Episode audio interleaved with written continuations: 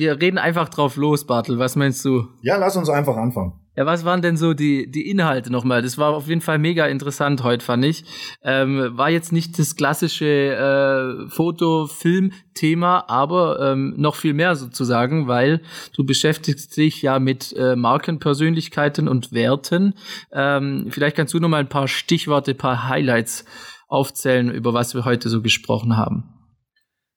Ja, super. Also wir haben wirklich eine knappe Stunde geredet. Meine, mein Redeanteil ist wie, wie üblich in solchen Sachen äh, 80-20, ja, aber ähm, in den 80 Prozent von mir gibt's auf jeden Fall allerlei Hinweise über das Thema Brandmanagement, was damit alles äh, beinhaltet, wie, wie man aber auch Bewegtbild, also so deine Dienstleistungen und solche Typen wie dich dort mit äh, berücksichtigt und welchen Stellenwert die künftig haben werden ja. in, in diesem Brandmanagement. Im Wesentlichen lässt sich dieses Brandmanagement auch über Vermarktung und jetzt in meinem Bezug auch über, über Change Management in den Kommunikations- und in den, in den Marketingprozessen definieren. Mega interessant. Mega interessant war auch deine, deine Story. Ähm, nicht nur, dass du ein Buch geschrieben hast, darüber haben wir auch gesprochen, sondern auch, ähm, ja, die, die Geschichte, wie, wie du dazu kamst, zu dem, was du jetzt machst. Ähm, und äh, ja, es war auf jeden Fall sehr, sehr interessant. Wir hatten davor schon mal ein Gespräch, das ging vier, fünf Stunden und ja. das war auch nicht das letzte. Ich würde sagen, ähm, hört es euch einfach selber nochmal an. Und äh, wir wünschen da ganz, ganz, ganz viel Spaß dabei bei der heutigen Podcast-Folge. Viel Spaß. It's that time. Are you ready? What's up? What's up? What's up? KK Studio presents People, Brands, Passion. Hosted by Kevin Coomer. Three, two, one. Herzlich willkommen, Michael. Grüß dich. Hallo Kevin, hi. Freut mich sehr, dass du die Zeit gefunden hast äh, und jetzt heute hier da bist. Äh, wir sitzen natürlich ja in getrennten Räumen hier im Studio. Ähm, genau, also vielleicht erzählst du mal kurz so, wer du eigentlich bist, wie wir zusammengekommen sind und, und was du so treibst. Ja, vielen Dank. Also an der Stelle auch nochmal für die, für die Einladung und äh, das Interesse an dem Thema. Sehr gerne. Ähm, wir kennen uns äh, tatsächlich ja noch nicht so lange, wenn dann eher etwas flüchtig, eher aufgrund der räumlichen Nähe, ja, weil wir uns hier unten im Neckartal ab und zu über den Weg laufen und begegnen. Das stimmt. Äh, ich selber bin ja erst seit sechseinhalb Jahren in Rottweil. Dementsprechend hat es auch vorher wenig Möglichkeiten gegeben, dass man sich über den Weg läuft. Äh, ich bin komme ursprünglich aus aus Erlangen, ein, ein waschechter Franke ja, das ist ungefähr das Gleiche wie hier mit den, mit den Schwaben und den Badener. äh, ich komme aus dem Bundesland Bayern, das ist richtig, aber ich bin im Herzen tatsächlich Franke, bin dort aufgewachsen, bin dann aber mit 18 frühzeitig äh, nach der Schule dort weggegangen und dann ein bisschen um die Welt gereist und äh, ja, ja, mega. Du hast ja schon viele Stationen auch so gehabt. Ähm, ich habe mir natürlich ein paar Punkte aufgeschrieben, aber nicht in der richtigen Reihenfolge.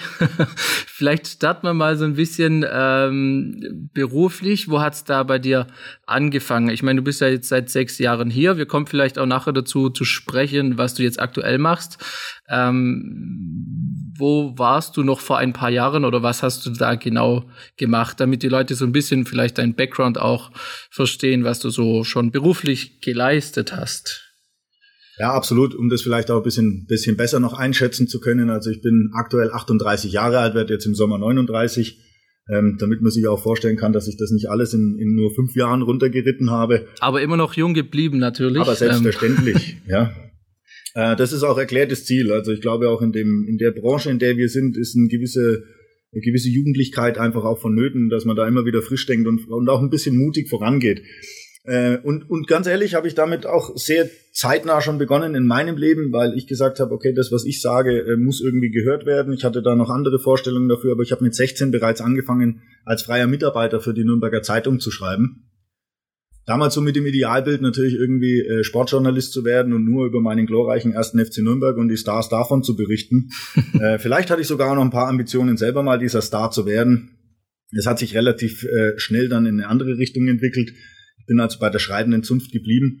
Und das war auch der Weg, äh, den ich dann gegangen bin über, über äh, auch die Bundeswehr Presseinformationszentrum der Luftwaffe in Köln wo ich ein halbes Jahr ähm, dann noch war, bevor ich dann mein Volontariat bei einer Tageszeitung begonnen habe und so zur Schwäbischen Zeitung nach Baden-Württemberg gekommen bin.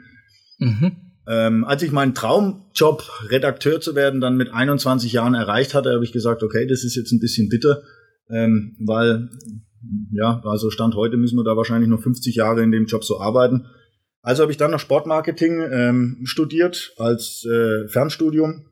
Und als ich das abgeschlossen habe, habe ich dann meinen Weg in die Industrie gesucht und so kamen auch die Stationen eigentlich zustande. Zum einen durch den, durch den Journalismus ähm, mit wechselnden Arbeitsorten und Einsatzorten ähm, bis hin dann zur Industrie, wo dann eben auch unterschiedliche Einsatzorte ähm, ja, einen Standortwechsel mit sich gebracht haben.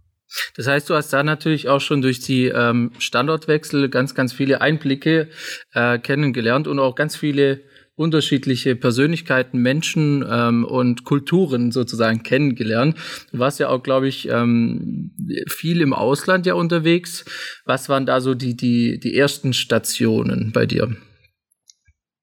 Also nur mal ganz kurz zu dem Thema Kulturen zurückzukommen. Das ist was ganz Spannendes, äh, was ich wirklich auch ähm, immer wieder immer wieder strapaziere, dass es einen Unterschied macht. Und es macht schon einen Unterschied, ob ich von Franken nach äh, Baden-Württemberg gehe. Ja, da brauche ich nicht um die Welt reisen, auch wenn wir sagen, wir Süddeutschen sind uns sehr ähnlich. Dennoch gibt's da äh, Wesenszüge, die sich einfach unterscheiden. Ja, und, und das macht auch nochmal einen Unterschied, ob ich da auf der Ostalb sitze oder in Oberschwaben am Bodensee oder jetzt hier in der Region Schwarzwald-Bar-Heuberg. Das sind ganz, ganz unterschiedliche Strukturen. Ähm, Dennoch würde ich jetzt mal behaupten, äh, dass äh, diese Sachen noch relativ einfach auch irgendwie zu adaptieren sind oder wo man sich selber leichter integrieren kann, als das dann in einem fremden Kulturkreis ist, wo es dann auch noch Sprachbarrieren gibt. Jetzt natürlich waren meine meine äh, Reisen, die ich selber gemacht habe, ob durch Südostasien, es ist einfacher aufzuzählen, auf welchen Kontinenten ich nicht war. Das war Australien und, und Südamerika. Ähm, aber ansonsten habe ich mir die Welt gerne und oft angeschaut, auch mit dem Rucksack und natürlich dann über meine Jobs äh, geschäftlich mit, mit großem Fokus selbstverständlich auf Asien und, und Nordamerika. In welchem Bereich warst du dann ähm, tätig? Also erst warst du ja redaktionell unterwegs und das hat sich dann aber eher so in die Marketing-Richtung dann bei dir entwickelt, gell? Richtig. Ähm zum damaligen Zeitpunkt, als ich in die Industrie gewechselt bin, war dieses Thema Unternehmenskommunikation im Kommen. Ja, da, ich würde mal sagen, das ist so die klassische PR und Öffentlichkeitsarbeit, ähm, um so ein bisschen auch die, die äh, öffentlichen Interessen damit aufzugreifen und ein bisschen sowas an dem äußeren Erscheinungsbild eines Unternehmens zu machen. Ich habe dann allerdings relativ schnell gemerkt, dass auch die Potenziale in den Unternehmen äh, vorhanden sind, um da mehr draus zu machen, als nur ein Sprachrohr zu sein und zu sagen, wir, wir machen jetzt hier ein bisschen PR und es ist keine Einbahnstraße, sondern das ist auch etwas, wo, äh, wo sich die gesamte Marke daraus entwickeln lässt. Und so habe ich dann damals bei einem Automobilzulieferer erst angefangen, aus dieser Unternehmenskommunikation eine klassische Werbeabteilung, äh, die das im, im Wesentlichen war, ähm, daraus einen Bereich Marketingkommunikation zu entwickeln wo es dann eben auch ums Thema Dachmarke, Produktmarken, Produktvermarktungen und so weiter ging. Mhm. War zunächst in der Automobilzuliefererindustrie, bin dann mal in die Baustoffindustrie gewechselt und ähm, war am Ende noch im Maschinen- und Anlagenbau, äh, überwiegend im B2B-Bereich unterwegs, aber durchweg eigentlich international, ja. Das heißt, du hattest da natürlich auch dann in der Position ganz unterschiedliche Berührungspunkte, jetzt auch beispielsweise äh, ganz konkret im Bereich Film, Fotografie, natürlich auch den Dienstleistungen, die wir anbieten, so. Absolut. Ähm, wie entsteht da immer so ein Projekt oder um nochmal vielleicht zu verstehen, so was genau du dann wirklich vor Ort gemacht hast und so wie sich das entwickelt hat zu dem, was du, was du jetzt machst, so. Also, weil es war ja schon so, dass du da eine leitende Funktion ja auch dann hattest und dich dann äh, ja in unterschiedlichen Bereichen einfach auch ähm, ausprobieren durftest sozusagen, oder habe ich das richtig formuliert? ja, ja, absolut. Also am Anfang war da sehr viel Ausprobieren dabei, ähm, weil ich denke auch, dass es, dass es notwendig ist, auch zu überlegen, was passt zu so einem Unternehmen, das noch keine Erfahrungen damit gemacht hat. Ähm, und das, das knüpft an die Frage an, die du gestellt hast, wie kommt so ein Projekt zustande? Meiner Erfahrung nach, und äh, das erlebe ich jetzt aus, aus einer anderen Perspektive auch nochmal ganz deutlich, äh, ist es das Fachwissen auf Seiten eines Unternehmens in Bezug auf die Möglichkeiten, was ich aus Marketingkommunikation oder aus Markenkommunikation herausholen kann, sehr begrenzt. Ich habe vorhin gesagt, dass wir im B2B-Bereich überwiegend unterwegs waren. Da ist natürlich, da gelten dann auch nochmal andere Gesetze als im Consumer-Bereich. Ähm, und dementsprechend ist es eigentlich eher so, dass die, dass äh, du mit einem konkreten Vorschlag kommst und sagst, okay, keine Ahnung, wir haben jetzt seit fünf Jahren die Webseite nicht mehr angefasst, äh, wir müssen jetzt eigentlich die Webseite redesignen, ja. Und dann ist es eher so ein aus der Not geborenes Produkt, wo man dann wieder irgendwie doch feststellt, dass es nicht einfach nur ein neues Design ist, sondern eventuell sogar ein Rebranding oder dass die Digitalisierungsstrategie dort neu überprüft wird, weil die Funktionalität der Webseite neue Sachen darstellen soll im Vergleich zur alten.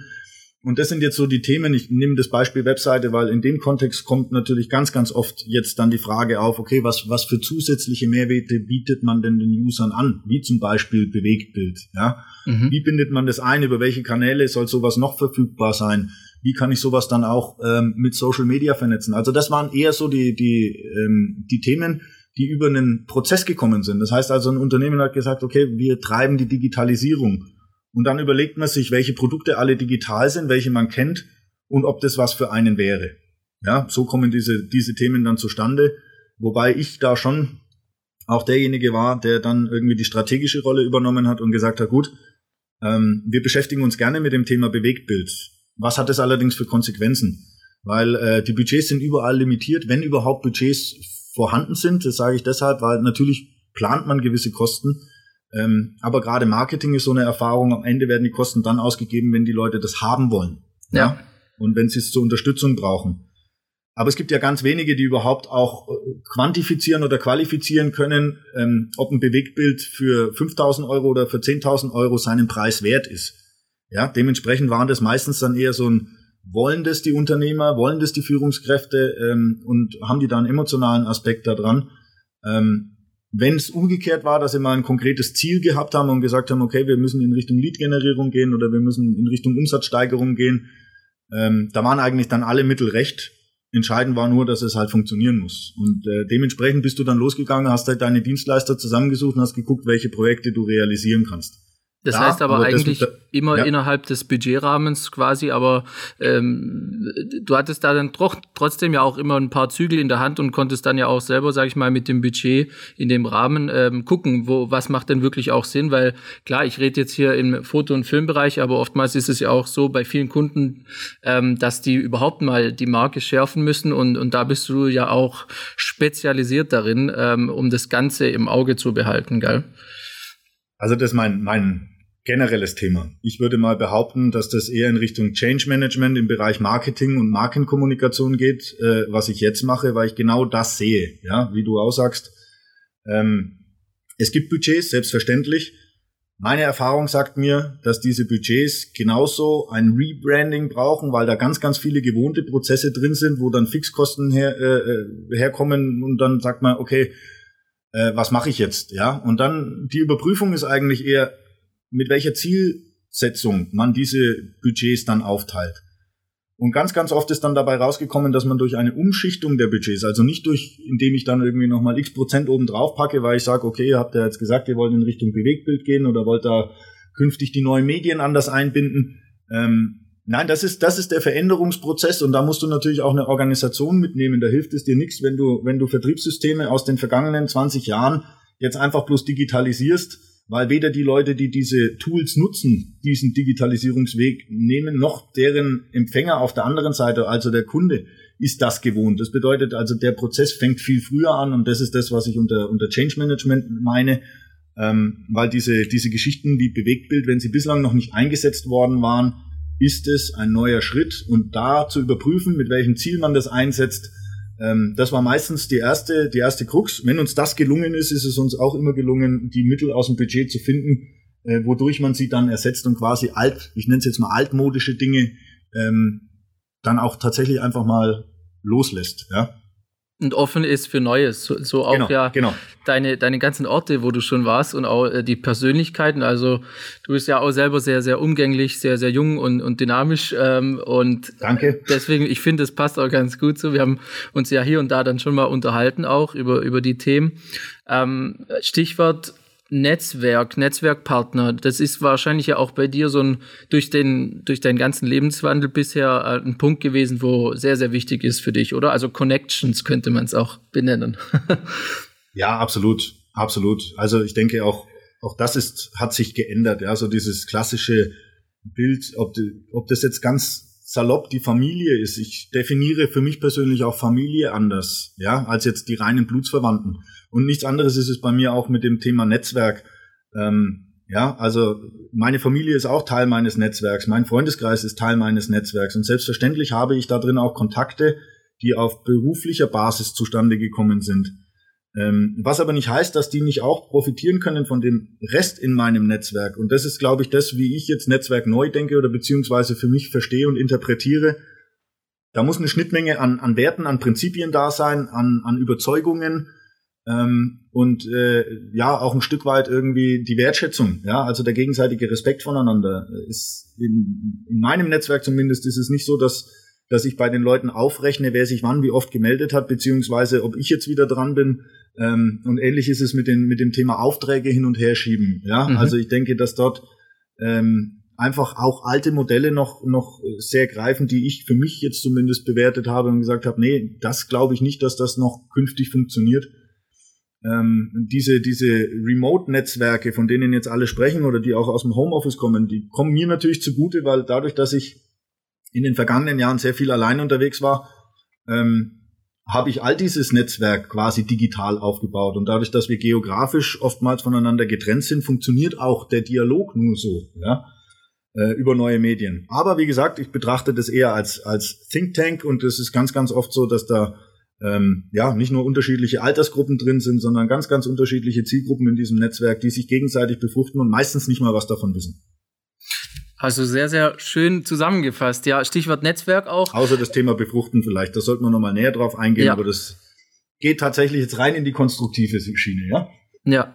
Ähm, das spiegelt ja aber auch das wieder, was du jetzt aktuell machst, oder? Also um so ein bisschen jetzt die Überleitung zu finden von dem, wo du herkommst, ähm, was du aktuell machst, was du aktuell anbietest und deine eigene Marke, die du jetzt ähm, schon geschaffen hast und äh, was so die Ziele da sind, wo, wo du ähm, ja noch weiter Fuß fassen möchtest und das Ganze aufbauen möchtest, auch gerade Richtung Network Marketing und, und die Themen dann.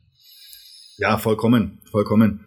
Also ich bin einfach, ja, mit Herz und Seele bin ich, bin ich Netzwerker. Ja, ich, ähm, ich liebe Menschen und ich liebe auch ganz, ganz unterschiedliche Menschen, weil ich immer wieder denke, dass da ähm, viele Dinge dabei sind, die wir voneinander lernen können oder die wir auch aneinander schätzen sollten.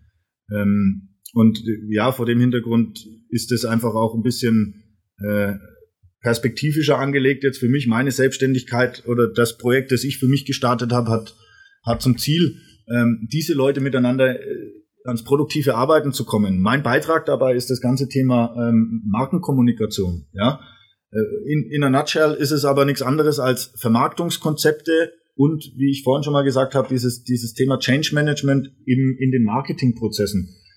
Und das ähm, kann sowohl eine Einzelperson gelten, wo ich jetzt mich dann in, in Bezug auf so, ich sag mal, dieses Personal Brand Management äh, konzentriere und da mit Trainings, Coachings die Kommunikationsfähigkeit und die Vermarktungskompetenz eines Einzelnen stärke. Mhm. Das kann im Hinblick auf äh, Bewerbungen sein, das kann aber auch in Bezug auf deine eigenen Potenziale und Kompetenzen sein, dass man die einfach nochmal aktiviert und dich persönlich als Marke betrachtet äh, oder wir nehmen jetzt eben dein Unternehmen, deine Unternehmensmarke und gucken uns die mal an und sagen, alles klar, ähm, die Digitalisierung, Automatisierung oder von mir aus auch Internationalisierung, die bringt gewisse Schritte mit sich. Ja, und diese Kommunikation, die beginnt ja deutlich früher als eben dann nur, äh, ich sage mal, in einer, in einer weltweiten äh, äh, Rollout von einer einheitlichen Webseite, sondern da sind ja ganz, ganz viele Prozesse mit drin, die da berücksichtigt werden müssen.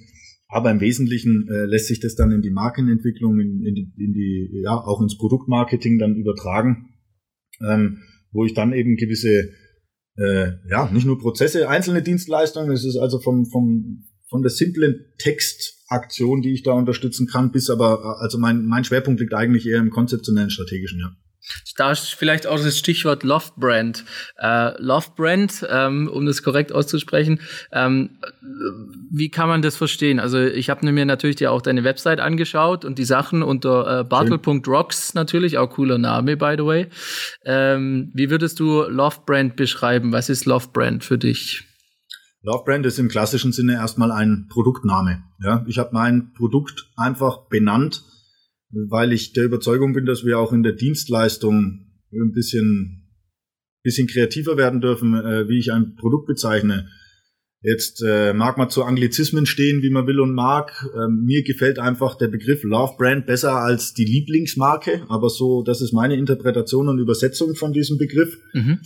Und ähm, ich habe diese Love Brand einfach nur in unterschiedliche Phasen unterteilt, weil ich sage, es gibt diejenigen, die mit dem Thema Marke und Markenkommunikation Berührungspunkte bislang gehabt haben, wie jeder von uns. Jeder schaut Werbung, jeder schaut, äh, jeder konsumiert auf irgendeine Art und Weise Produkte, Marken, ähm, für die er sich begeistern lässt, auf unterschiedliche Wege. Und ähm, nichtsdestotrotz gibt es wenige, die den Prozess verstehen, wie das ist, wenn du damit beginnst. Ja, und es gibt halt diejenigen, welchen, die da schon etwas etablierter sind und auch vorgefertigte Strukturen haben, wo du anders ansetzen musst, wie jemand, der sich erstmals mit dem Thema beschäftigt, vielleicht auch erstmals strategisch arbeitet und dann gibt's auch die ganz großen, da ist dann das Stichwort eher wieder die Transformation, ja, also wo dann, wo dann eher größere, übergeordnete Projekte auch äh, mit dranhängen. Da geht's weniger dann um, um den Leitbildprozess, äh, da geht's dann wirklich um, um äh, klassisches Change Management oder um dann Internationalisierung oder beispielsweise dann auch die Digitalisierung eines Verkaufsprozesses, E-Commerce. Mhm. Ähm, Gibt es da vielleicht konkrete Beispiele oder konkrete Projekte, die wir da vielleicht so mal anreißen können? Ähm, irgendein Beispielprojekt, wo du sagst, ähm, da kann man noch mal ein bisschen aufzeigen, was du dann in der Praxis auch umsetzt. Ja, ja, also sowohl ähm, im, im individuellen Bereich, pardon, im individuellen Bereich ähm, habe ich zum Beispiel ein, zwei Coaches, äh, die sich irgendwie auch damit auseinandersetzen, was jetzt in den nächsten 10, 15 Jahren für sie ansteht. Ja? Oder die jetzt beispielsweise auf unterschiedlichen Hochzeiten tanzen, ähm, privat wie beruflich, wo man einfach auch äh, eine gewisse Balance zwischen Anspannung und Entspannung finden möchte, wo die Leute irgendwie sich auch überlegen, wie gehe ich das jetzt taktisch clever an, wie gehe ich jetzt aber auch in der Kommunikation mit meinem Umfeld damit um, wie artikuliere ich das. Da habe ich ein, zwei, die sich da beruflich beziehungsweise privat verändern wollen. Mhm. Ich sage das äh, jetzt mal vorbehaltlich, weil das ist Teil des Prozesses herauszufinden. Viele kommen zu mir, die sagen, okay, ich will mich neu bewerben oder ich, ich will Karriere machen. Ähm, und ich stelle dann fest, da geht es um was ganz was anderes in diesem Prozess. Ja, da geht es eigentlich bloß darum, für die Kompetenz, die du hast, eine gewisse Anerkennung zu erfahren. Und ähm, die kann ich teilweise ja auch anders generieren. Ja, ähm, also heißt damit auch mal den eigenen Markenkern rauszuarbeiten und auch über die Ziele zu sprechen. Das mache ich im, im äh, Einzelcoaching gerade. Und ähm, für ein Unternehmen ist es mehr jetzt ein Unternehmensverbund, es ist ein Gewerbe- und Handelsverein, der da auf mich zugekommen ist, der auch sagt, okay, wir konzentrieren uns auf das Thema Ausbildung und Rekrutierung von Auszubildenden, wie wir das, wie wir das äh, künftig machen wollen. Haben das bislang über herkömmliche Plattformen gemacht, wie beispielsweise Ausbildungsbörsen und natürlich jeder über sich individuell in der, in der äh, Vermarktung oder Ansprache dieser Auszubildenden. Und ähm, da haben wir uns jetzt einen Prozess überlegt, wie wir quasi den, den Auszubildenden zum Produkt machen oder zum, zum wirklich in den Fokus setzen und nicht die Unternehmensmarke im Wettbewerb zu den anderen. Weil, nehmen wir jetzt das Beispiel Industriekaufmann, äh, kann, die Ausbildung kann ich in x beliebigen Unternehmen machen. Jetzt versucht jedes Unternehmen sich zu positionieren, geht auf eine Ausbildungsmesse und steht dann quasi Tür an Tür mit seinem Wettbewerber. Ja, ähm, die Informationen, die ein, die ein äh, Auszubildender aber heute über ein Unternehmen hat, die holt er sich vorher schon auf, aus dem Netz. Die Bewerbungsprozesse sind alle größtenteils digitalisiert, finden auch nicht mehr auf einer Messe statt. Was wir jetzt also gemacht haben, ist genau das zu berücksichtigen und zu sagen, für was geht denn dann eigentlich dieser Auszubildende noch auf die Messe? Mhm. Und was können wir von dem lernen? Wie können wir ihn zum, zur Love Brand machen, indem er merkt, okay, er wird auch gefragt, er wird nicht nur noch bewertet. Und da helfe ich jetzt gerade sowohl den, den Unternehmen als auch in dem Fall sind auch Schulen beteiligt ähm, und die Initiatoren, dass wir dort einfach auch, ähm, ja, vielleicht auch an dem altmodischen Stilmittel Ausbildungsmesse äh, weiter festhalten, aber es einen anderen, anderen Stellenwert bekommt, ja, dann ist das vielleicht eine Netzwerkgeschichte und keine, keine Bewerberplattform mehr. Ähm, und das Thema Bewerbung wird woanders gespielt, aber wir aktivieren die Netzwerkbildung und die Reputation ähm, einer, einer Community. Ja, das ist, da sind wir wieder dann im Thema Netzwerkmarketing das spannendes Thema auf jeden Fall. Also gerade die Ausbildungsmessen, ähm, da war ich früher natürlich auch immer unterwegs, beziehungsweise war es dann ja so, dann, äh, dass man von der Schule aus dahin musste quasi oder dafür genau. einen Tag frei bekommt, indirekt, weil man dann dahin muss und so äh, mehr oder weniger zwanghaft sogar ähm, äh, sich das Ganze anschauen musste. Und für meinen Eindruck war Gut, es sind hier in der Region sehr viel Industriesachen natürlich mit dabei, äh, weniger aus dem bewegt oder, oder digitalen Marketingbereich, außer natürlich bei den Unternehmen selber. Aber für mich war das auch immer so, ja, so ein bisschen äh, friss oder stirb.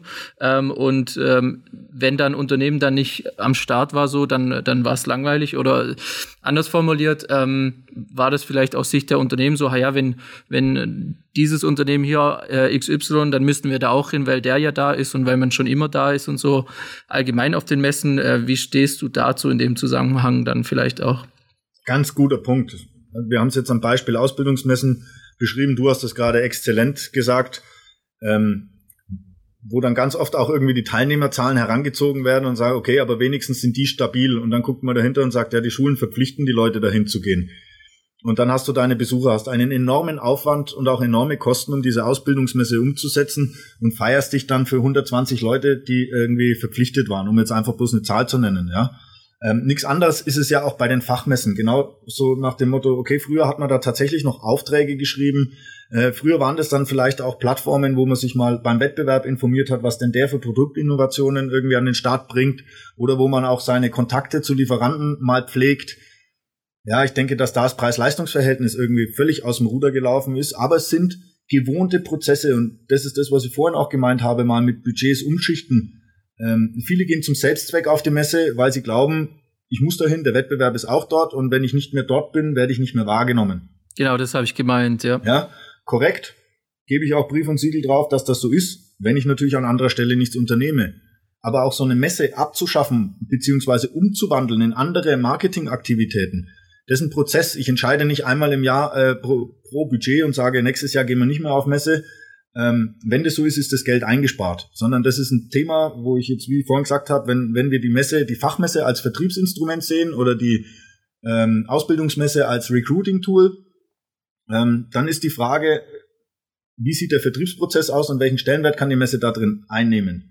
Sie kann weiterhin vielleicht auch kleiner gefahren werden, aber wir müssen diese, diese Kaufabschlüsse, die der Vertrieb machen will, oder beziehungsweise die Produktbotschaft in Richtung Innovation dann über andere Kanäle treiben, die heutzutage eben schon viel aktueller sind, als einmal im Jahr auf eine Messe zu gehen oder manchmal ja nur alle zwei Jahre, äh, wenn die Messen stattfinden. Das sind wiederum Themen, Kevin, da kommen dann auch solche Produkte wieder äh, ins Spiel wie Bewegtbild, wo man dann sagt, ja gut, äh, wenn ich meine Produktinnovation vorher natürlich schon einfacher distributieren kann und ich es auch allen zeitgleich zur Verfügung stellen kann, ja, dann habe ich ja die Botschaft adressiert, die ich absetzen. Dann geht es nämlich gar nicht mehr darum zu sagen, ich will auf Messe, weil mir die Messe irgendwie am meisten für meine Markenentwicklung verspricht, sondern ich überlege, welchen, welchen Stellenwert die Messe einnimmt im Hinblick auf meine Zielerreichung. Sei es Innovationen zu platzieren, sei es äh, neue Vertriebsstrukturen aufzubauen und, und, und. Aber ein wirklicher Newswert findet meiner Ansicht nach zumindest heute auf den Messen nicht mehr statt, ähm, außer im Konsumerbereich, wo dann wirklich nochmal Produktneuveröffentlichungen wirklich auch auf die Messe hin gemacht werden. Ja aber auf diesen Fachmessen und Ausbildungsmessen äh, sieht man Bekanntes. Definitiv. Also ich habe ein äh, konkretes Beispiel auch dazu, ähm, um so ein bisschen die, die Kurve in, in den Bewegtbildbereich auch zu bekommen. Wir hatten tatsächlich äh, letztes Jahr auch zusammen mit Marian Burkhardt, Floor 7, ähm, der Agentur von Wolf und Müller, mhm. also größere Baufirma ähm, aus Stuttgart sitzen die, aber machen deutschlandweit oder international sogar Projekte. Ähm, da ging es tatsächlich auch um das Thema Bewegtbild im Recruiting-Bereich und die haben dann extra eine Landingpage auch entwickelt, um gerade solche Stellen dann ähm, auch digital halt auszuschreiben. Und wir haben quasi ähm, die Aufgabe gehabt, ähm, zu den einzelnen Stellenausschreibungen dann ja so Art Einblick-Videos zu machen wo dann wirklich die Bewerber äh, kurze Einblicke bekommen, äh, was ist denn da so Daily Business? Und ähm, vor allem auch wirklich persönlich dann über eine Art äh, Interviews oder kurze Statements dann ähm, ja, man erfahren kann, ähm, wie sieht's denn da aus und das Ganze dann natürlich auch ähm, aufgrund der Digitalisierung natürlich auch messbar gemacht, nicht mhm. so wie wir das bei den klassischen Ausbildungen vielleicht äh, Ausbildungsmessen der Fall ist, sondern wirklich eine Art Plattform dann geschaffen, um das Ganze dann auch über Google und über die gängigen Social Media Plattformen äh, zu teilen und dann auch wirklich ähm, aktiv da unabhängig von diesen einzelnen Veranstaltungen was zu machen. Also auf jeden Fall spannender Bereich, würde ich sagen. Ja, auf jeden Fall. Und, und um da noch anzuknüpfen, das ist mir einfach wichtig. Ja, ich unterstütze diese neuen äh, Technologien oder neuen Plattformen, nennen es wie du, wie du willst, absolut. Und ich bin ein großer Fan, auch in Bewegbilder zu gehen. Für mich in der Kommunikation ganz, ganz entscheidend, dass ich die Menschen erlebe, die da dahinter sind. Jetzt brauche ich dir nicht sagen, dass man natürlich auch ein Bewegtbild so zurechtschneiden kann, dass du aus mir eine andere Person machst, die ich eigentlich bin. Ja. Und das ist genau das, wo ich auch Unternehmen helfen möchte, beziehungsweise auch ähm, Unternehmen im, im Netzwerk haben möchte, die einfach auch verstehen, dass, das, dass es nicht nur darum geht, das Bewegtbild zu verkaufen, sondern den Leuten auch zu zeigen, wenn ich Bewegtbild mache, wo führt mich das hin? Ja, mache ich das aus Überzeugung oder mache ich es, weil es die anderen auch tun?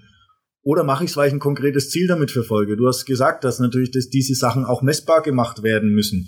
Nur wenn ich jetzt alleine die Arbeitgebermarke isoliert betrachte und eben nur im Bereich Ausbildung beispielsweise oder Fachkräftemangel, da wo ich es brauche, in Bewegtbild gehe, und damit, damit sende ich Signale nach außen. Damit sende ich auch ein gewisses Signal und sage, hey, ich gehe da andere Wege oder ich bin da deutlich moderner oder zeitgemäßer, nennen wir es mal so ähm, weil es ist da draußen schon auf dem Markt existent. Es ist nichts, was wir jetzt da neu erfinden oder was jetzt gerade aktuell nur aufgrund äh, von, von Corona, weil es jetzt die Digitalisierung etwas pusht, noch mehr in den Vordergrund kommt.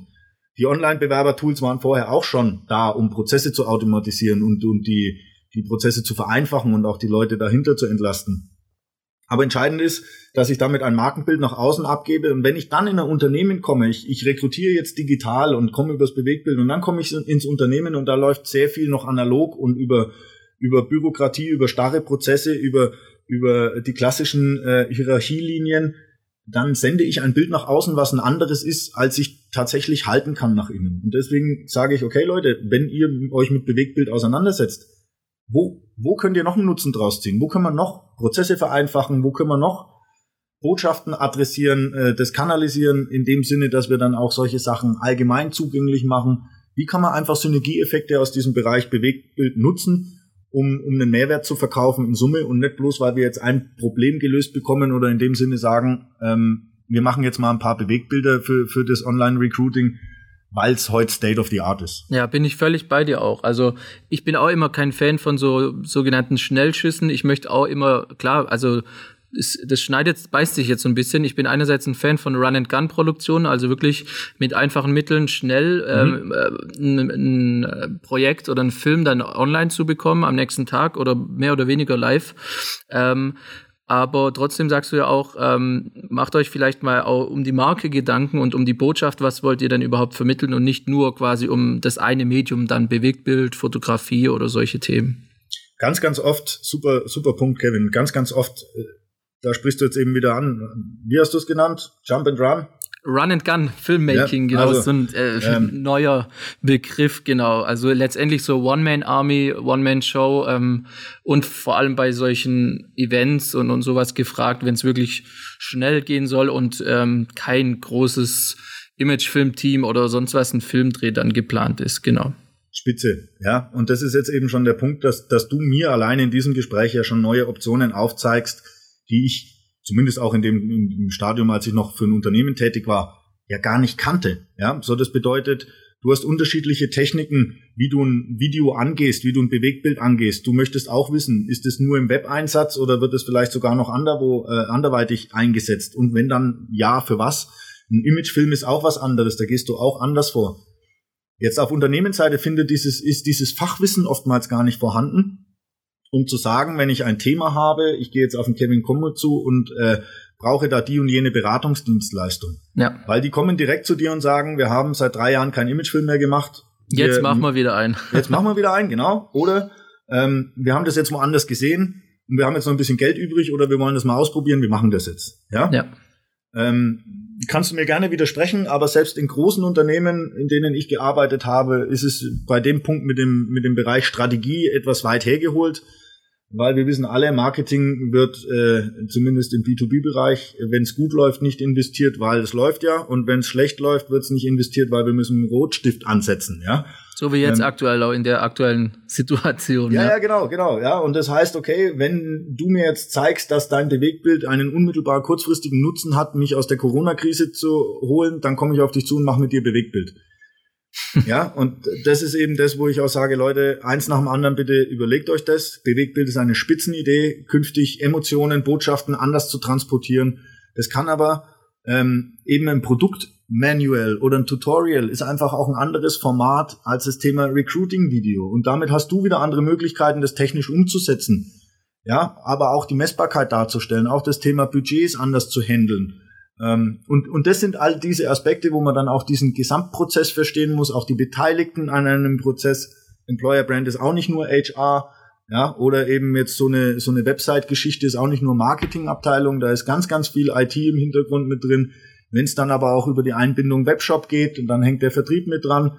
Ähm, wenn der Vertrieb diesen Webshop nicht auch draußen mit promotet oder es keine Vertriebskanäle gibt, die, den, die, die das parallel noch ergänzen, dann ist das halt auch wieder, ich mal, so ein bisschen verschenktes Geld. Ne? Das heißt nicht nur ein bisschen, sondern ein Großteil davon verschenktes äh, Geld. Und das ist, das ist der Aspekt, wo ich gerne mit reingehe und wo ich den Leuten helfe, diese Ziele konkret zu formulieren, auch aus meinem Netzwerk mich zu bedienen und entsprechend der Vorgehensweise da auch die, die äh, Marketingkommunikation, das Storytelling drumherum zu bauen.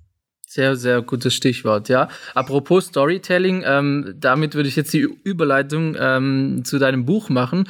Ähm, du kannst ja von dir behaupten, dass du schon ein Buch geschrieben hast. Ähm, das habe ich mir natürlich ja auch gekauft. Ähm, ehrlicherweise, ich habe es noch nicht ganz durchgelesen. Ich bin nicht so der Bücherwurm, aber ähm, what the fuck, warum? Und äh, was waren da so deine Intentionen dazu? Wie, wie war das? Hast du dann einfach gesagt, so, ich schreibe jetzt mein Buch, war das schon immer so ein Ziel oder ähm, wie hat sich das so entwickelt? Weil das ist ja letztendlich auch eine Art Storytelling, ähm, nur eben äh, textlich, ja, redaktionell.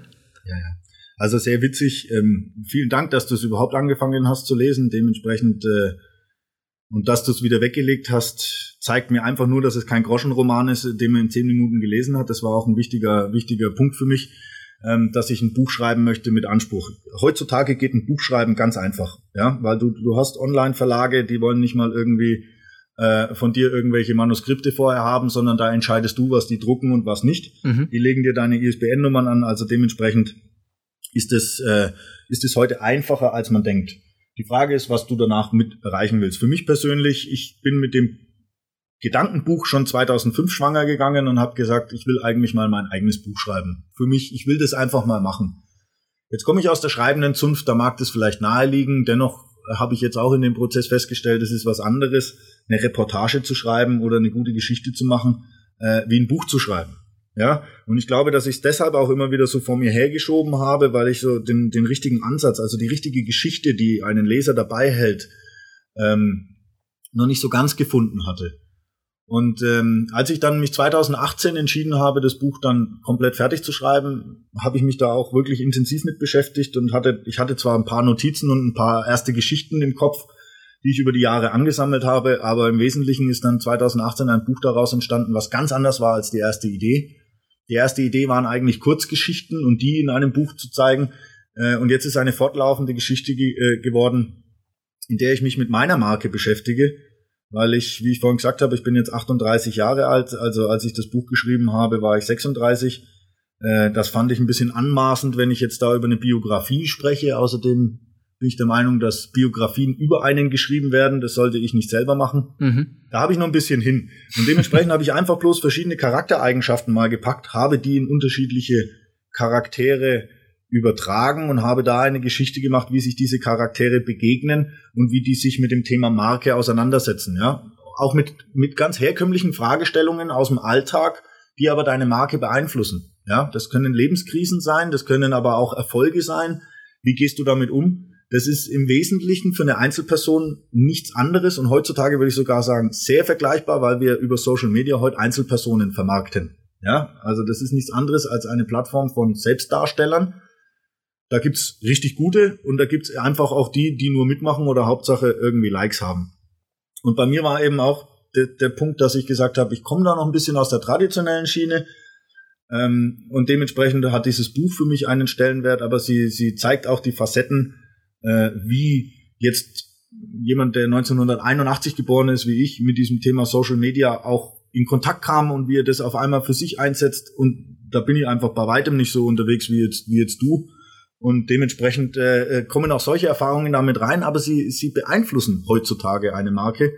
Und ähm, ja, am 18.12.2018 habe ich dann dieses Buch veröffentlicht und freue mich, dass es da ist, ist tatsächlich ein Projekt für mich selber. Dementsprechend, man kann es weiterhin kaufen, freue mich über jeden, der es kauft, freue mich über Feedback. Wird aber in keinem Buchhandel, wenn er es nicht irgendwie bestellt hat, ähm, irgendwie jetzt groß promoted, weil das nie die Idee war, das Buch zu kommerzialisieren. Es dient jetzt eher für die Leute, die mit mir zusammenarbeiten wollen, auch nochmal als, als Hintergrund, mit wem haben sie es denn da zu tun. Und ähm, für alle anderen als Inspiration, sich mal über seine eigene Marke und über das Erlebte Gedanken zu machen, was man da für positive Impulse mit rausnehmen kann. Mega schön. Also auf jeden Fall ein, ein bunter Mix aus Mensch und Marke, kann man so sagen, von ja. dir und äh, auch deinen Herzensprojekten. Ähm, also Finde ich wahnsinnig interessant. Ich würde es auf jeden Fall nicht hinbekommen, glaube ich, ein Buch zu schreiben. Da wäre eher textlich und inhaltlich das Problem. Ähm, bei Audible oder also digital ist das Buch, man kann es, glaube ich, für ein Kindle kann man es kaufen, aber hören noch nicht. Vielleicht kommt es noch. Oder wie, wie stehst du da dazu? Ja, ist witzig, dass du das sagst. Ich bin ganz oft darauf angesprochen worden, weil natürlich viele in meinem Bekanntenkreis dieses Buch gekauft haben. Äh, da behaupte ich jetzt auch wieder Marketing-Lektion. Äh, ne? Manche kaufen es wegen Autor, manche wegen Inhalt. Ich würde behaupten, aus meinem Freundeskreis haben es 99 Prozent wegen dem Autor gekauft, weil sie den kennen. Mhm. Und da sagen mir ganz viele Menschen, ey, wenn ich dieses Buch lese, dann, dann höre ich dich reden. Gibt's das nicht auch als Hörbuch? Nein, aktuell gibt's es noch nicht als Hörbuch. Ähm, Leute, lest mal wieder mehr. Aktuell habt ihr eh gerade Zeit zum Lesen, ja. äh, und äh, wer mit mir sprechen will, darf mich gerne anrufen. Und wer mich hören will, der muss jetzt auf meinen Podcast warten. Das ist aber nicht das Buch, das ist eine eigene Geschichte. Das wäre jetzt mein nächster Punkt gewesen. Gute Überleitung. Äh, Stichwort Podcast. Du bist ja gerade dran. Ähm, äh, weil, weil, weil, wie sieht's denn da aus? Also du hast auch schon jetzt ein Video veröffentlicht, dass man so ein bisschen besser versteht, was du im Bereich äh, Markenentwicklung, Markenkommunikation, Strategie machst. Ähm, was haben wir da oder was kann man da erwarten bei dem Podcast? Was sind da, da so deine Inhalte? Was möchtest du da angehen? Also danke, dass du ein Video gesehen hast. Es sind tatsächlich schon drei. okay. ja, alle drei auf meiner Website zu finden. Ähm, das eine ist ein bisschen über mich und über meine Herangehensweise und die anderen zwei Videos greifen so die Aspekte auf, die ich vorhin genannt habe, in Richtung Love Brand Mensch. Also was, was ist mir wichtig bei dem Thema Training und Coaching äh, einer Persönlichkeit und was das andere zielt dann eben mehr auf das Thema Unternehmensmarke ab, wo ich das mal zusammengefasst habe. Und dennoch bin ich im Endeffekt zu dem Ergebnis gekommen, dass das alleine nicht ausreicht. Mein, mein Produkt ist erklärungsbedürftig. Weiterhin. Auch wenn jeder nochmal mit Marketing oder Marken, das sind Begrifflichkeiten, mit denen jeder was anfangen kann, weil du persönlich Berührungspunkte damit hast, ja. Und auch Geschmacksfragen triffst. Jetzt die Nutzen herauszuarbeiten oder was berücksichtigt alles ein, ein professionelles Brandmanagement? Wo fängst du da an? Mit welchen Fragen beschäftigst du dich? Das ist ganz, ganz oft für Leute noch so, ja, nebulös. Das heißt also, ich werde ganz oft gefragt, ja, was machst du da eigentlich? Ähm, weil natürlich kennt man die klassische Werbung. Das ist das, was jeder kennt. Aber genau das, was wir vorhin gesagt haben, dass eine Marke auch von innen nach außen lebt, dass ich das irgendwie intern die Prozesse mitnehmen muss und nicht nur außen irgendwie schöne Bilder zeigen darf, ähm, wenn ich das innen nicht leben kann. Äh, das ist, das ist Teil des Produkts und ähm, darauf baut auch dieser Podcast auf, dass ich eigentlich gesagt habe, ich erkläre da drin jetzt nochmal ein paar Fragestellungen und Herangehensweisen, die ich zusammen im Sparring mit einem Seepferdchen diskutiere. Ja. Deswegen auch ähm, Pferdefresse, oder? Das war auch auf deiner Website zu finden. Ja, Pferdefresse ist der Titel des Podcasts. Ähm, freue ich mich auch sehr. Ich bin ein großer Disney-Fan, ja, und vielleicht versteht der ein oder andere jetzt sogar schon diesen Hinweis ähm, als, als Disney-Fan. Ich erkläre es auch im Podcast, woher der, der Name Pferdefresse kommt. Also äh, macht euch darauf gefasst, dass das da drin aufgelöst wird und jetzt nicht hier. Es hat auf jeden Fall einen deutlich charmanteren Einschlag, als es vielleicht auf den ersten Eindruck klingt. Aber es ist eine sympathische Geschichte. Ich bin einfach leidenschaftlicher Taucher und habe parallel dazu eine Tierpatenschaft von einem Seepferdchen im, in der Wilhelma in Stuttgart übernommen. Mega und, cool. Ähm, um auch dafür ein bisschen zu sensibilisieren, äh, dass wir, dass wir auf unsere Umwelt achten sollten und dass es wirklich Welten gibt auf dieser Welt, die komplett anders sind, die aber genauso faszinierend äh, wie inspirierend sind habe ich gesagt, okay, ich gebe diesem Seepferdchen jetzt einen Charakter und binde den in meinen Podcast ein und nehme ihn als Bearingspartner, als meine Marke, die ich da ein bisschen äh, entwickle und mit dem ich ganz normale Fragen einfach bespreche. Ja, also das ist ein Podcast, in dem, in dem du mich reden hörst, aber Jetzt im, im ersten Schritt mal noch keine weiteren Partner, damit man sich einfach mal langsam an dieses Thema rantastet. Das geht sowohl über, über das Thema Leitbild, über das Thema Ziele, es geht über die kompletten Facetten der Corporate Identity, bis hin zur Arbeitgebermarke, bis Kommunikation als Führungsinstrument, Krisenkommunikation ist ein, sind ein paar Episoden dabei, wie man das irgendwie mal betrachtet. Und genau, und das soll eigentlich ein ganz unterhaltendes Sparing sein, um den Leuten da noch ein paar, ja, so 10 bis 15-minütige Impulse mit auf den Weg zu geben. Toller Name auf jeden Fall. Ist mir auf jeden Fall hängen geblieben. Äh, Pferdefresse, das Seepferdchen-Abzeichen für Markenkommunikation. ja, genau so ist es. Genau so ist es, weil ich sage, das ist der Einstieg ähm, klar, das wird, äh, wird ein paar Folgen geben. Klar sage ich jetzt, äh, wäre es hilfreich, wenn sich jeder alle Folgen anhört, dann haben wir eine äh, gemeinsame Ausgangsbasis. Wenn man nach zwei Folgen mal sagt, ich muss den Bartel mal anrufen, was hat der eigentlich für einen Knall? Ich möchte mal von dem direkt hören, was der da eigentlich macht. Herzlich gerne, bin ich auch dankbar dafür.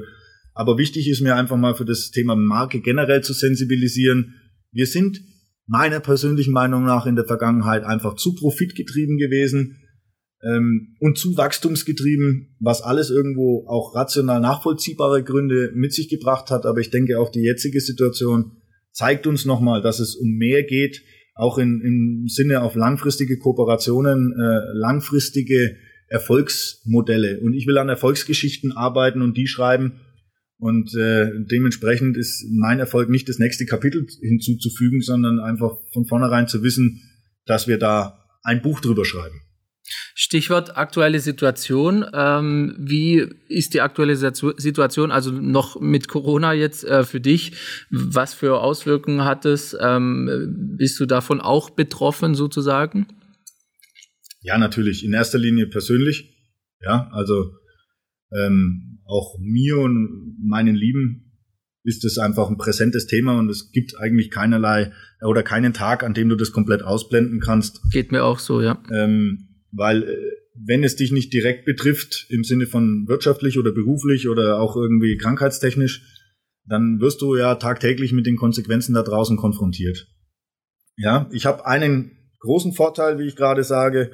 Ich arbeite seit über einem Jahr remote von zu Hause aus, aus dem Homeoffice. Ich habe meine Infrastruktur nicht neu aufsetzen müssen. Mein, mein ganzes Netzwerk, wie ich vorhin auch schon gesagt habe, mit denen ich vorher zusammengearbeitet oder Kontakt hatte, funktioniert über Distanzen digital. Das heißt, auch da sind schon ja, Kulturen etabliert, Gesprächskulturen und ähm, auch ein Netzwerk, das dann auf Vertrauen und Zutrauen basiert, wo du dann sagst, dass das gesprochene Wort gilt und da kannst du dich drauf verlassen. Also diese ganzen Alltagsthemen, die ganz viele jetzt erstmal für sich lösen mussten und zu sagen, wie, wie adaptiere ich mich da, wie kriege ich überhaupt meine gängigen Prozesse ans Laufen, das habe ich nicht. Im Umkehrschluss bedeutet das aber jetzt gerade für mich, dass ich sofort einsatzfähig bin, aber feststelle, dass da draußen alle mit sich beschäftigt sind und tatsächlich auch nachvollziehbar erstmal mit sehr, sehr kurzfristigen Zielen, nämlich wie überstehe ich die nächste Woche? Was, was gibt's für nächste Konsequenzen, mit denen ich vielleicht rechnen muss, beziehungsweise was ändert sich noch an, an Regularien, an Gesetzgebungen? Also mir fehlt noch ein bisschen so der Drive, das nach vorne zu denken und zu sagen, wir beschäftigen uns jetzt mit der Zeit nach Corona mit, der, mit den wirtschaftlichen Auswirkungen und auch mit den Learnings, wie wir strategisch künftig damit umgehen wollen.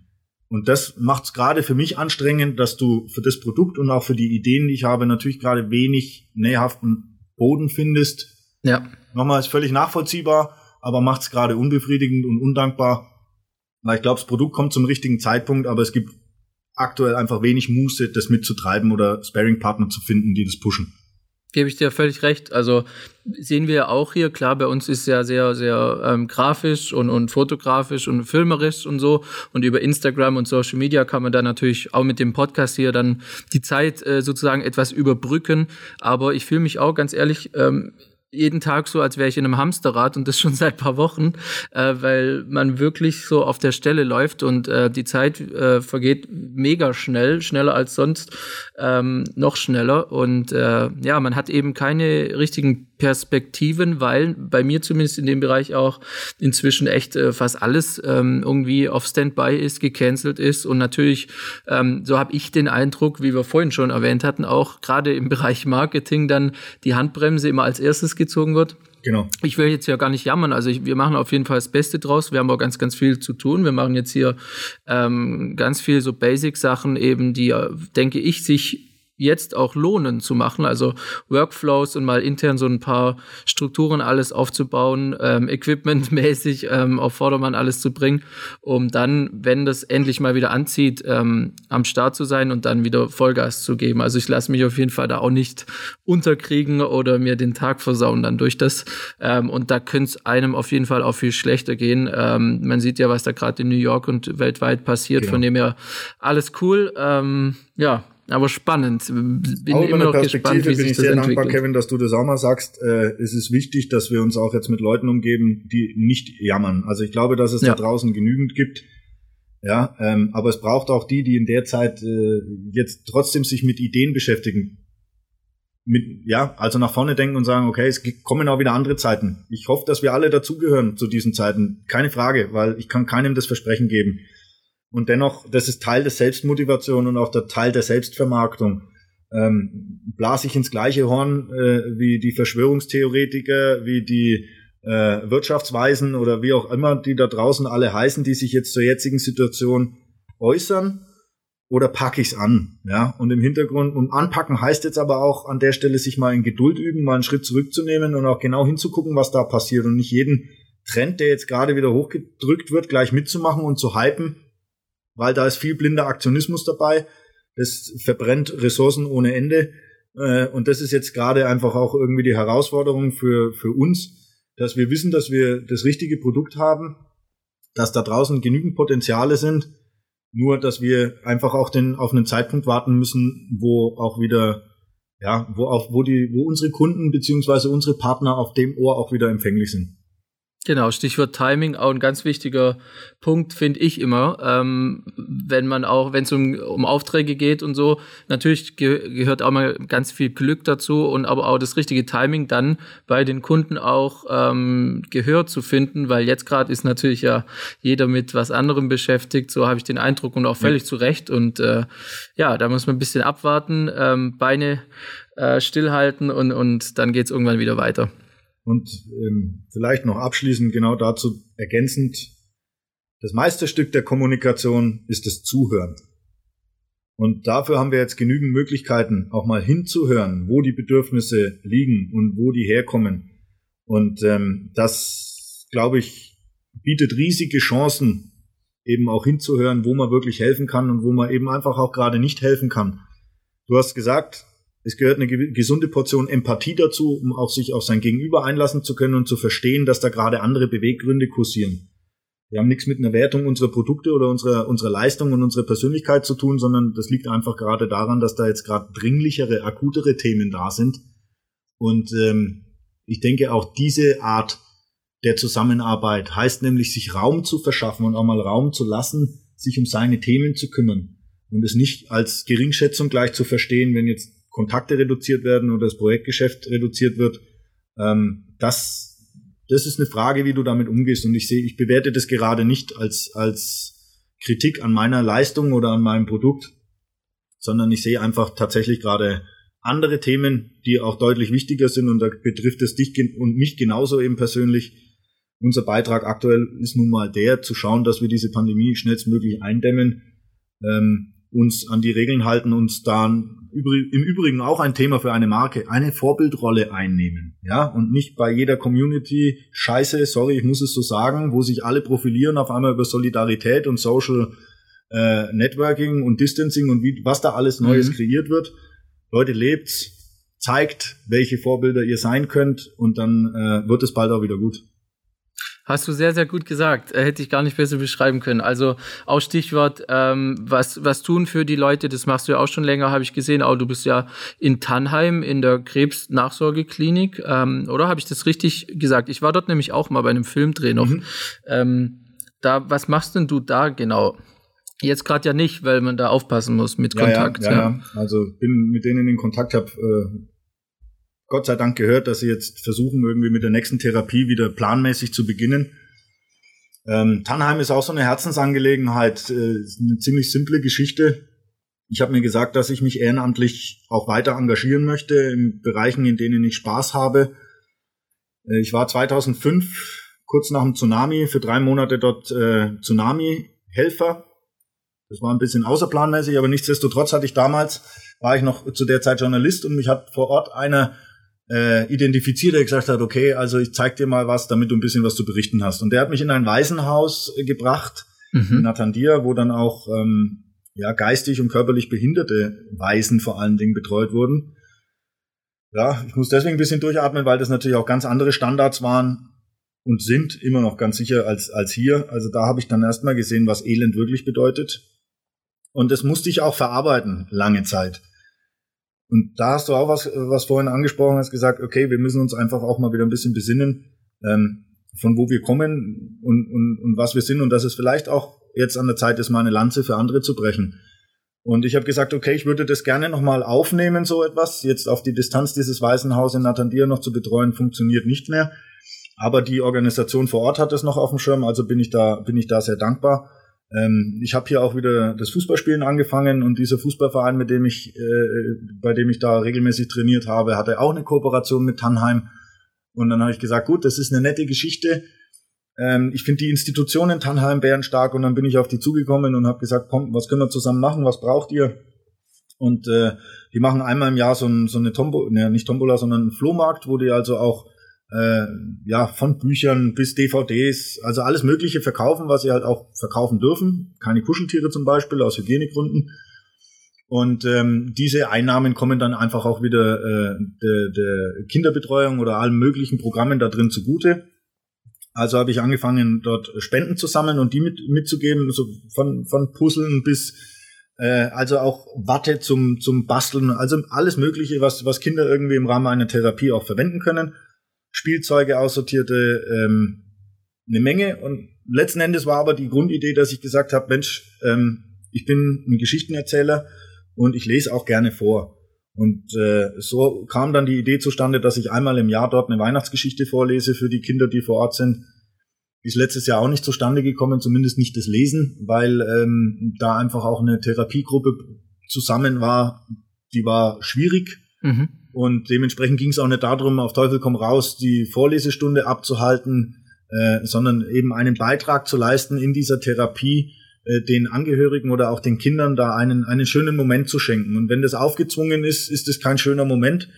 Deshalb haben wir gesagt, okay, wenn die Therapiegruppe passt, wenn die Rahmenbedingungen passen, kann ich das ganze Jahr vorlesen. Es wird dann keine Weihnachtsgeschichte.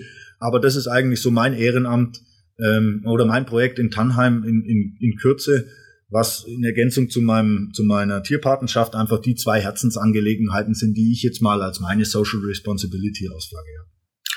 Sehr, sehr schön. Also fasziniert mich. Ähm, ich habe so eine gewisse Brücke konnte ich jetzt schlagen. Meine Mutter liest tatsächlich auch immer wöchentlich, äh, jetzt gerade natürlich auch nicht im Altenheim hier in, in Rottweil, ähm, den Leuten was vor und so. Und ich finde soziales Engagement eigentlich ein sehr, sehr wichtiges Thema.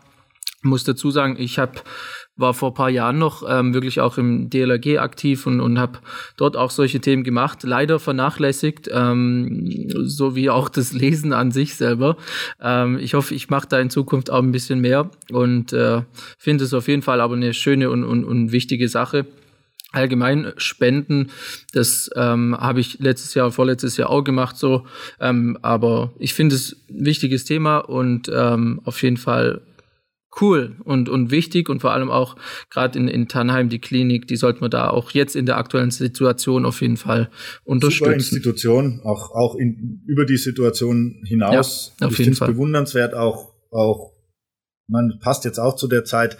Ich habe eine Zwillingsschwester, das vielleicht noch am Rande, die ist selber gelernte Krankenschwester, ähm, ist mit einem Mediziner zusammen seit über zwölf Jahren, äh, also mit einem Allgemeinmediziner und äh, dementsprechend habe ich da auch ein bisschen medizinischen Background, zumindest äh, als, als Wissensplattform. Ja, ich, ich selber kann davon nichts. Aber ich finde es enorm, was diese Personen leisten. Und gerade in Tannheim, das ist dann auch nochmal eine sehr emotionale Geschichte, äh, die dort passiert. Also das ist bewundernswert. Ich könnte das nicht. Ich auch ja? nicht. Ähm, und deshalb ist aber auch für mich dann eben immer wieder der, der Teil, solche Geschichten gehören häufiger erzählt, weil das, wir nehmen das selbstverständlich wahr. Diese, diese Institutionen ähm, zumindest viel zu viele, denen es gut geht. Und das ist das, was mein Bild in Sri Lanka geschafft hat. Es gibt Leute, denen es bedeutend schlechter geht als uns. Und von denen gibt es zahlreiche, immens viele. Und wir brechen uns keinen ab, wenn wir mal eine Lanze für die brechen, die es ein bisschen nötiger haben als wir. Auf jeden Fall, doch. Wichtiges Thema. Ähm, sind wir ein bisschen abgerutscht vom Marketing, aber das gehört ja am Ende alles zusammen. Ja. Ähm, ist ja auch Stichwort Mensch, ähm, mit dem du dich befasst. Und ja, also ich fand's mega interessant bisher. Ich weiß, der letzte Termin bei uns ging, glaube ich, vier, fünf Stunden warst du da. Also wir, wir können da echt, wir haben über ein paar Themen schon äh, geredet. Schade eigentlich, dass ich da nicht gleich schon das Mikro äh, anhatte. Ich komme noch ein paar Mal und dann können wir das Mikro gerne dazustellen. Dann erkläre ich auch gerne nochmal, welche, welchen Einfluss äh, Corporate Social Responsibility auf die Marke hat und warum solche sozialen Projekte ein wesentlicher Bestandteil von Brandmanagement sind. Sehr gerne. Also wir können da auf jeden Fall auch noch mal eine Folge raushauen dann. Und ich bin auf jeden Fall persönlich auch sehr, sehr gespannt schon auf deinen Podcast und höre mir den natürlich dann auch an. Und ich meine, ähm, wir, äh, wir sind ja auch in der Nähe, sag ich mal. Ja. äh, von dem her war es wahrscheinlich auch nicht das letzte Mal, dass wir darüber gesprochen haben. Und ja, äh, hattest du noch ein paar Fragen? Ich habe dich gar nicht gefragt vorhin. Ja, wann legen wir los mit unseren Projekten, Kevin? Ja, ich habe Bock da draußen, äh, die Welt ein bisschen zu revolutionieren, ganz bewusst auch auf neue Pfade zu führen. Und ähm, da gehören für mich solche Leute wie du auch mit dazu, die, die sich auch die auch mal was ausprobieren, die, äh, die den Mut haben, auch mal Dinge nicht zu Ende zu bringen. Zu sagen, gut, ich habe das bis hierhin versucht, aber ich nehme die Learnings mit in die nächste Geschichte. Und ähm, ja, von daher würde würd ich vielleicht eine abschließende Frage mal an dich stellen, mhm. was du dir jetzt für, für dein Metier, in dem du Bild, äh, bist, auch wünscht in Zukunft. Und ähm, wo wir beide auch einen Beitrag leisten können in, in, in Kooperation oder wo ich einfach auch sage, da da, da lohnt sich auch nochmal von deiner Seite mehr drüber zu reden, ob das in einem Podcast ist oder an anderer Stelle. Aber ich habe Bock darauf, die Welt ein bisschen voranzubringen und, und zu, zu revolutionieren. Und wo du aus deiner Sicht jetzt auch äh, Revolutionsbedarf siehst, damit man auch dein, deine Dienstleistung und dein Produkt entsprechend anerkennt und wertschätzt? Ich glaube, wir können auf jeden Fall gut im Bereich ähm, der Filmproduktion äh, zusammenarbeiten. Allgemein in den ganzen Image-Sachen. Also du hast ja auch das vorhin schon angesprochen mit der, mit der Messe und den Themen, um einfach neue Sachen auszuprobieren, gerade auch solche Recruiting-Themen, ähm, Image-Themen. Und ich bin da ja auch immer sehr, sehr, sehr offen für, für neue Sachen, ähm, weil ich, jetzt kommt es nochmal in diesem Podcast auch wieder, Learning by Doing. bin ja. da einfach ein Fan davon und ich mache auch ganz viel falsch und es passiert immer wieder was. Also immer geht irgendwie eine Türe zu und irgendwas hat halt nicht funktioniert so. Also Trial and Error. Ja. Und zusammen im Team lernen. Also ich bin, deshalb macht mir das mit dem Podcast ja auch so viel Spaß. Einfach ein Versuch, immer sehr offen zu sein und mit vielen Leuten zu reden, viele Einblicke zu bekommen. Deshalb habe ich dich auch ja jetzt heute hier eingeladen, auch wenn das jetzt nicht direkt äh, Film oder Fotografie äh, ist. Aber ähm, ja, ich glaube, wir sind da auch im Team dann mit dem Netzwerk ganz gut aufgestellt und ich unterstütze dich da gerne in allen Bereichen, wo, wo du denkst, auch, ähm, dass es auch vor allem für den Kunden ähm, einen Sinn macht und ähm, seine Marke schärft und unterstützen kann, visuell, fotografisch, filmerisch und äh, auch mit neuen Sachen, wie beispielsweise Dito, Livestreams und solche Themen. Ja, also auch, auch da mein, mein Hinweis an dich. Ich unterstütze dich umgekehrt genauso, weil ich finde nicht nur, dass du ein dufter Typ bist, sondern dass du auch was drauf hast von dem, was ich beurteilen kann. Und das äh, bitte seht es eher erstmal auf der persönlichen Ebene, weil das Fachliche kann ich nicht bewerten, möchte ich mir nicht, möchte ich mir nicht anmaßen. Dennoch das, was ich gesehen habe, gefällt mir sehr. Und da kann man extrem viel draus machen. Ich glaube, dass es solche Leute wie dich braucht auf dieser Welt. Äh, nicht nur, weil dieses, dieses Try and Error einfach auch so eine, das ist uns abhanden gekommen, ja. Wir kennen schon zu viel Eventualitäten, wir spekulieren zu viel über, über die Fails, als dass wir uns über die Learnings unterhalten. Und ähm, du bist so ein Typ, der sagt, okay, let's do it. Und äh, die braucht's jetzt. Ja, doch, also ähm, vielen, vielen Dank für das Kompliment auch, weiß ich zu schätzen. Ähm, und ich freue mich darauf. Ich glaube, wir werden da zukünftig ähm, das eine oder andere auf jeden Fall zusammen rocken. Ähm, Stichwort rocken, vielleicht sagst du noch mal ganz kurz für die Leute, die jetzt alle zugehört haben, natürlich auch vielen Dank an euch bis jetzt. Äh, wo findet man denn weitere Infos über dich? Wo können die Leute noch mal danach hören, nachschauen, ähm, damit sie sich noch mal ein bisschen besser mit dir befassen können, wenn sie jetzt Interesse schon gefunden haben daran? Also zum einen bin ich natürlich unter Michael Bartel auf allen gängigen Social Media Plattformen zu finden. Ja, LinkedIn, Xing, äh, eher so die geschäftliche Schiene. Ich habe einen Instagram-Account äh, unter bartel.rocks, wo man mir folgen kann. Und ansonsten ist auch www.bartel.rocks die Adresse, wo es noch ein bisschen mehr zum Thema Love Brand, zu den einzelnen Phasen, zu, zu meiner Marke und zu mir als Person gibt. Da kann man mich dann auch im Bild sehen. Und da sind alle Kontaktdetails hinterlegt. Und äh, dadurch, dass ich eine One-Man-Show bin, ist es egal, über welchen Kanal man mich kontaktiert oder anspricht. Man kann sicher sein, dass es bei mir landet und dass ich mich auch melden werde. Cool. Persönlicher Kontakt ist auf jeden Fall das Wichtigste. Du kümmerst dich ja um die Leute und bist da auch sehr menschlich, sehr herzlich. Und ja, es hat mich sehr, sehr, sehr gefreut, dass du heute hier zu Gast warst. Ähm, und wer weiß, ich glaube, wir sehen uns wahrscheinlich, wir hören uns auf jeden Fall mal wieder. Äh, vielen Dank, Michael, für deine Zeit. Und ja, ähm, haben wir was vergessen? Ich hoffe nicht. Nur mein Dank an dich, auch nochmal für die Einladung, für die Zeit und den Raum, da auch mal über diese Themen zu sprechen. Selbstverständlich. Ähm, ist, ist wirklich auch eine Herzensangelegenheit, diese Themen da ein bisschen, bisschen weiter zu streuen. Cool, dann vielen Dank und äh, weiterhin natürlich äh, viel Gesundheit in der aktuellen Zeit und äh, ja, eine schöne Woche noch wünsche ich dir. Euch allen auch, bleibt gesund, passt auf euch auf. Ciao, ciao. Ciao.